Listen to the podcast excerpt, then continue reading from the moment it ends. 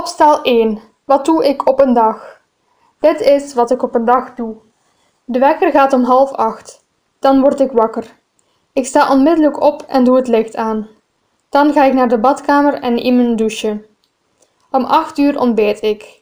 Ik neem gewoonlijk een kopje koffie met melk en suiker en een toast met margarine en confituur of honing.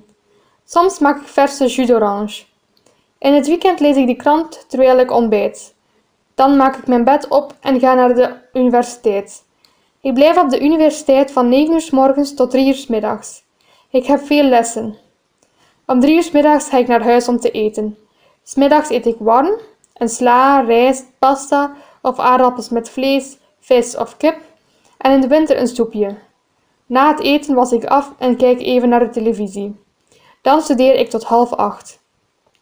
Op dinsdag en donderdag ga ik weer naar de universiteit want ik heb les van 8 uur tot kwart voor tien. Na mijn les ga ik terug naar huis, dan eet ik een boterham of een omelet en drink een glas melk. Om 10 uur kijk ik naar het nieuws en dan luister ik naar muziek. Later lees of studeer ik tot 1 uur en dan ga ik naar bed. Ik word heel moe van zo'n drukke dag.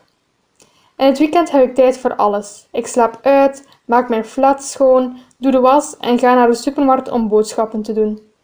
Smiddags heb ik tijd om lekker te koken en lekker lang te lezen of naar muziek te luisteren. S'avonds ga ik met mijn vrienden uit. Soms gaan we naar een restaurant, soms gaan we naar een café en zitten op een terras, of gaan we naar de disco om te dansen. Op woensdag ga ik vaak naar de bioscoop, want het is goedkoper. Af en toe ga ik in het weekend naar mijn ouders. Ze wonen niet in Granada.